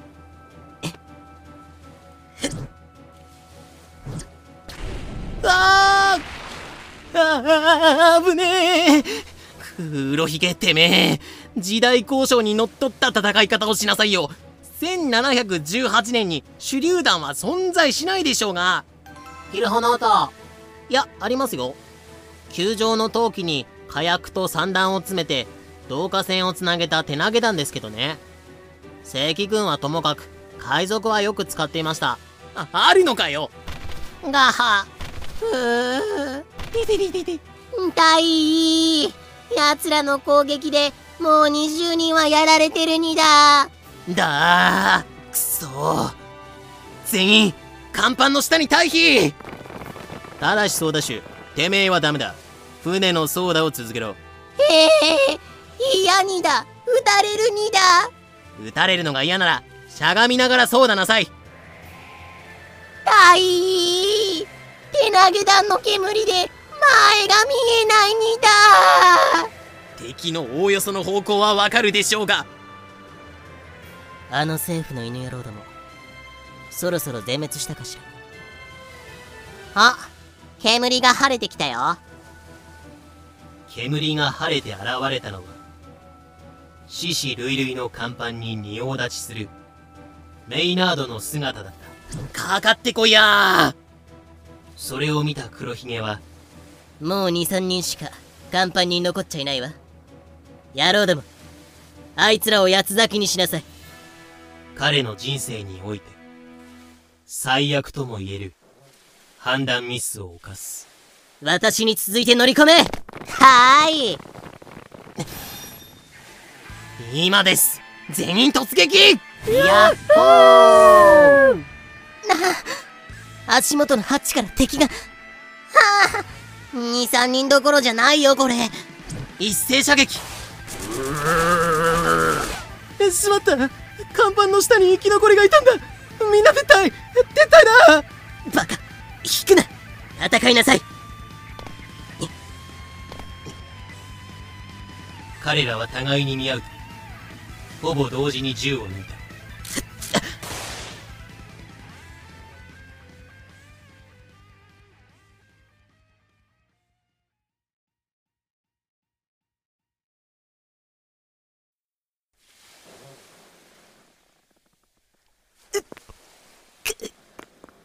結果メイナードの弾のみが黒ひげに命中。はっへー。私の勝ちです。おとなしくその首を差し出しなさい。しかし黒ひげは倒れることもなく持っている銃を投げ捨てると腰のカトラスに手をやりメイナードに強力な一撃を加えた。せのわ折れたちょお願い一瞬待ってえピストル再装填するからマジ一瞬だけ。なあそうするか。メイナードが切られる寸前一人の兵士が黒ひげの首を切りつけた。大丈夫か？大はい。軽く手を切られましたが問題ありません。それでもまだ黒ひげは倒れない。まだだ誰でもいい。そいつにとどめを刺せ。彼は傷つきながらも暴れに暴れまだだっつってんでしょうが。5発の銃弾と20回の斬撃を受けた後。とうとう膝をつき弾の装填をする格好のまま力尽きたというカリスマ的存在を失った海賊たちは一瞬にして全員が降伏降参ですあたしもあたしもしかし一人だけ例外として戦闘中からずっと海賊船の火薬庫に立てこもっていた男がいたうひひひひ。ティーチさんが死んだなら、火薬に火をつけて、海軍の奴らごとこっぱみじんにしてやるぜ。だが幸運にも火薬庫には何日か前に捕虜となった男が監禁されており偶然居合わせた捕虜の人いいから落ち着け。な。あんたの親分が死んだからって、あんたまで後を追うことはないだろう。うーん、そうなのかな彼が時間を稼いでいる間に海軍が突入事なきを得る突入からの確保！うん、しまった。そして翌日本体からの増援が到着。ゴードン艦長に送られてきました。今さら来ても遅えんだよ。こっちは超絶苦戦した上に死にかけたんだぞ。すいません。メイナードはオクラコークの入り江で数日を過ごした後本体と合流。随分と合流に時間がかかったな。22日に黒ひげの首を取ったなら23日には祈祷できるだろう。すいませんでした。船の修理と死者の埋葬と海賊船の調査で時間がかかってしまいました。まその件に関しては後で聞こう。ところで黒ひげを退治した者にはバージニア植民地から賞金が支払われるそうなのだが。え本当ですか？だがたかだか400ポンドだからな。私とお前とゴードン館長で分けたら一人頭は大した金額にはならない。てめえらの取り分はねえよ！全額を私と部下で山分けするわ！は？おお前私が何のためにこの作戦に参加したと思ってるんだ？金のためですね。わかります。でも分け前はあげません。仕方ない。イーデン総督からはこれ以上絞り取れないし。おいハンズ。他にも財産没収できそうな相手はいるか？えい。トバイアスナイトっていう汚職官僚がおります。あの野郎あっしらから押収した砂糖だのラムだのをしこたま倉庫にしまい込んでるはずですぜ。誰だこいつ。こいつは黒ひげに捨てられたハンズって男さ。バスタウンでフラフラしてるところを捕まえたんだ。こいつはすごいぞ。いろんな情報を持ってるぞ。そんじゃナイトくん家に行っちゃおうかな。もうやだこの人。生き残った16人の海賊はバージニア首都ウィリアムズバーグに輸送された。あのー、私自分から降伏したんですけど、それで無罪になったりってことは、ない。そして16人中14人に有罪判決が下る彼らは全員同時にウィリアムズバーグ議会がある大通りで首を吊るされたという。一味の死体はその後も吊るされたままにされ跡形もなく腐るまで放置されたそうだ。ブラーン。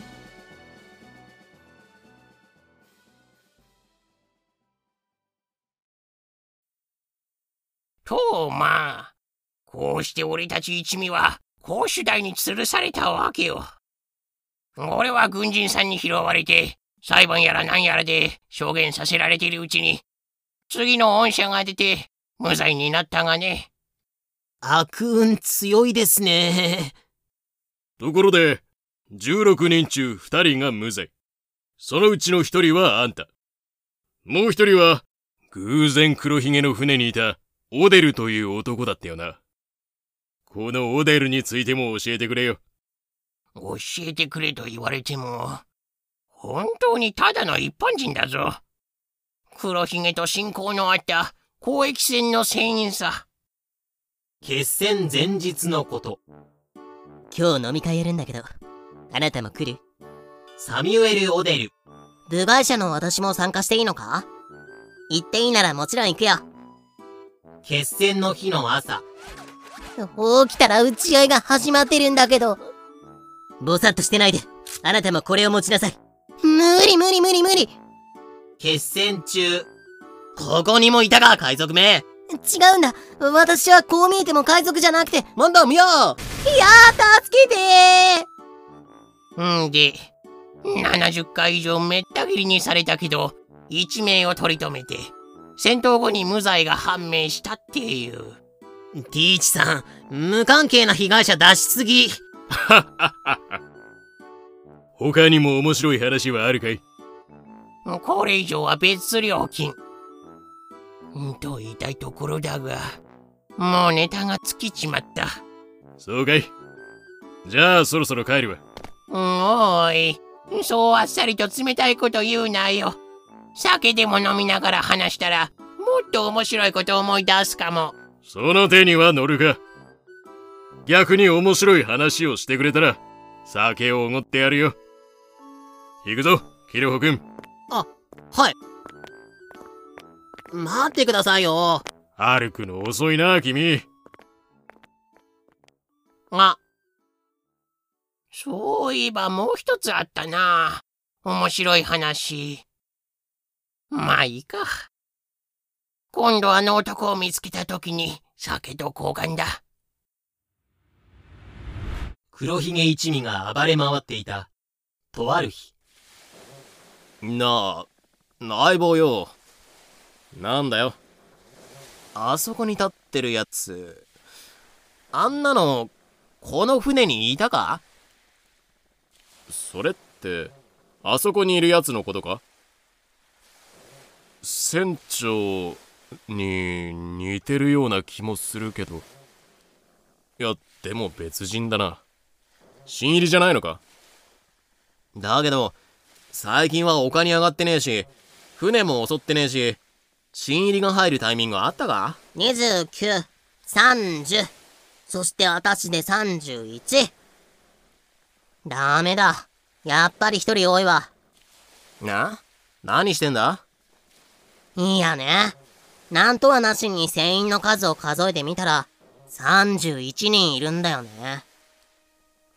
船長はこの船に30人しか乗せてないって言うんだけど、何回数えても31人なの。誰か新入りでも入ったっけ？なあ、やっぱあいつは新人か。あいつって？ほら、あそこにいる。って、あれいいね。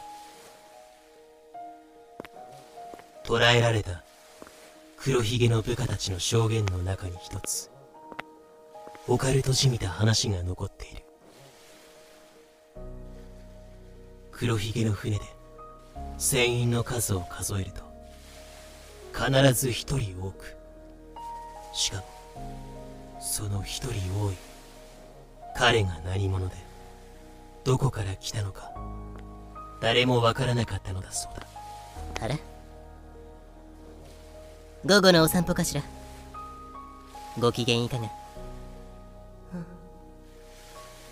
だが黒ひげの部下たちは皆確信を持ったようにこうも証言したあれは、黒ひげについた悪魔だったんだ。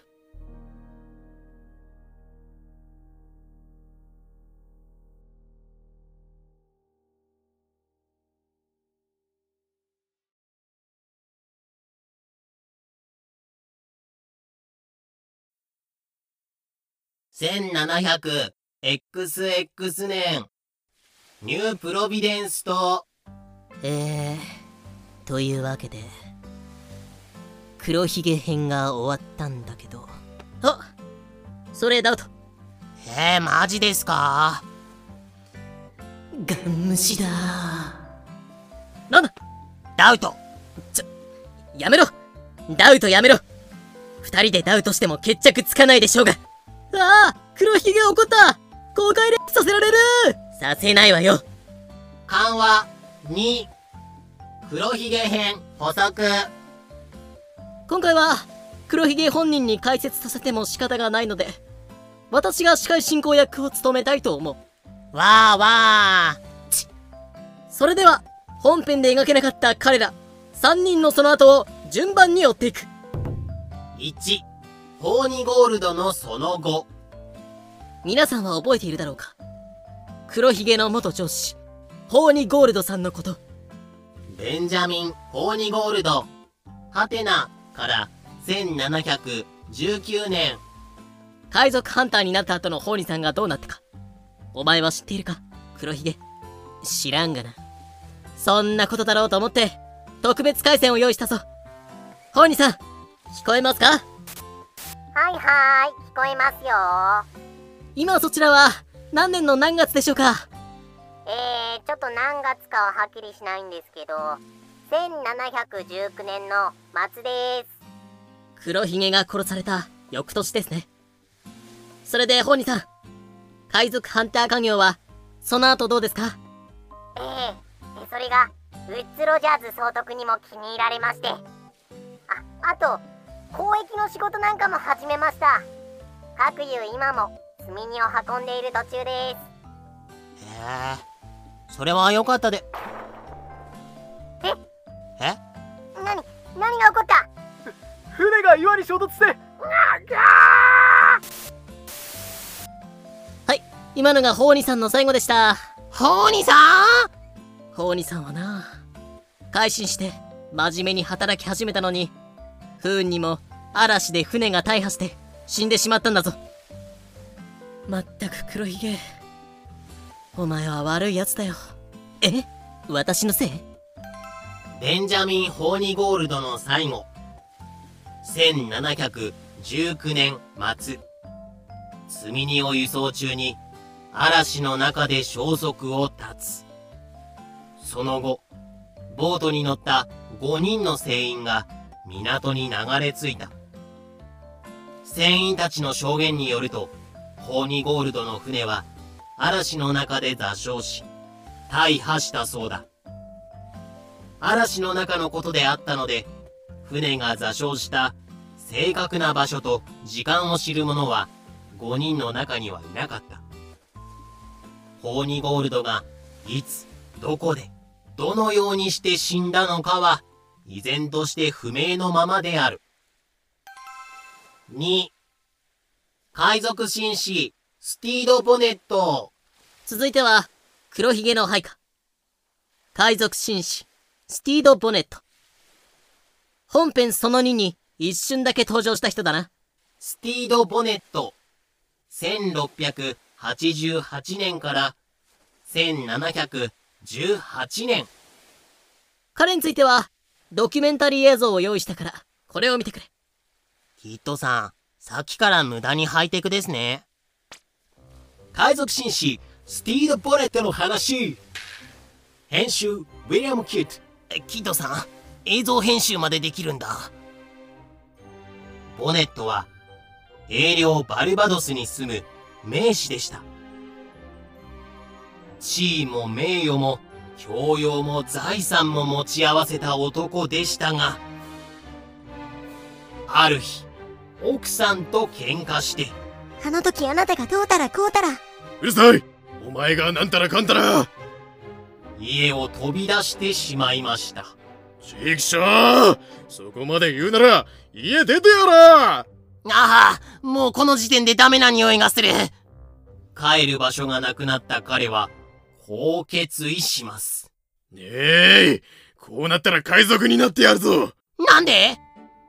そういうわけで船大工よ。海賊船を一つ、包んでくれたまえ。あのね、ボネットさん。この世には、海賊船って種類の船はないんだよ。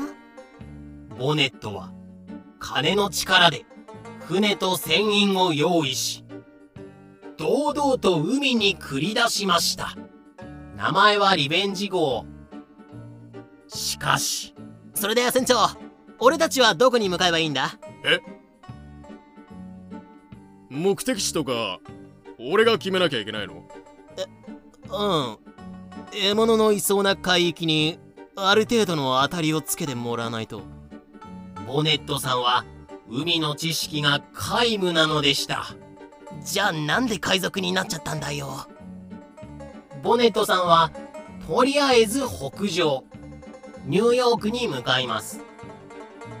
バルバドスからニューヨーク間で10隻近い船を襲撃したそうです。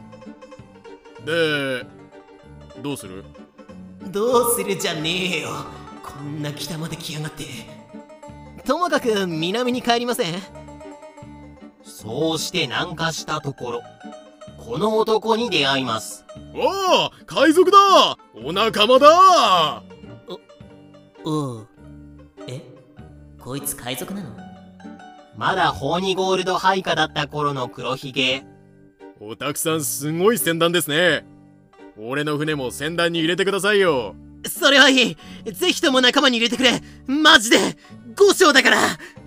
別にいいけど、なんで部下の人の方が必死なの？ボネットは見事、黒ひげの仲間になりました。が、へえ、黒ひげさんって海のこと詳しいっすね。そういうのってどこで勉強するんですか？インターネット？さすがの黒ひげも、これには空気を読みました。えーっと、うーんと、ボネットさん、海賊船の船長なんて、気苦労の多い仕事を辞めて、私の副官として好き勝手に動いてみないそっちの方が、ボネットさんの才能が発揮されると思うな。えー、そう思う？やっぱ俺って根が自由人だからなうん船長やめちゃう黒ひげは自分の配下にボネットの船を指揮させ、ボネットさんを自分の船に乗せます。つうことで野郎ども。今日からこっちの船に乗ることになったから俺にできる仕事があったら何でも言ってくれよな。えー、っと、当分は待機しておいてください。しばらくして、ボネットは重大なことに気づきました。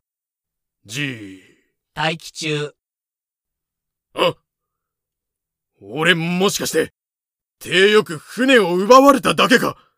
そしてとうとう、ボネットさんはこんなことを言い始めます。海賊やめたいえ、やめろよ勝手にやめちまえよだからといって、ほいほい家に帰ると、首を吊るされてしまうんだよな。結局、1718年6月、黒ひげと同様、ボネットも無罪に。この時、ボネットと黒ひげは、たもとを分かつのですが、ちょっと出かけてくるわ。勝手に許可出さないでよ、トバイアスさん。あの人たち、絶対にまた何かやらかす気だってば。あいつのこと追いかけて船の上でぶっ殺そうリベンジ号は黒ひげから取り返した。ああ、死亡フラグ立った。何こいつ。こんなこと企んでたの？生意気ね。しかし、海に出ても黒ひげは見つかりません。黒ひげどこにもいねえしもう食料も尽きそうだだから他の船から奪うだろ常識的に考えてボネットは再び海賊家業に手を出します。おら海賊トマス船長かっこ決めのお通りだもう、意味がわからん。ごめん。こいつ本当にバカだから。そして、航海の途中、偶然にも、この人とニアミスをしてしまいました。待てベインどいたどいた我こそ海賊中の海賊、ベインぞ。二流海賊は道を開けーい。なんか向こうが騒がしいなまたベインを逃がしてしまった。このまま手ぶらで帰ったら、相続に怒られる。サウスカロライナ軍人、ウィリアム・レッド大佐。あのすみません一体何があったんで？ゲーカイ君ああ、これでいいや。連れて帰ろう。こうして、ボネットはサウスカロライナの公主台に、梅雨と消えたのでした。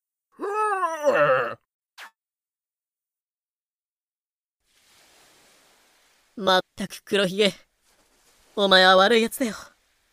いや。これは1割が私。1割がベインで、8割は本人の責任でしょ。3、チャールズ・イーデン総督。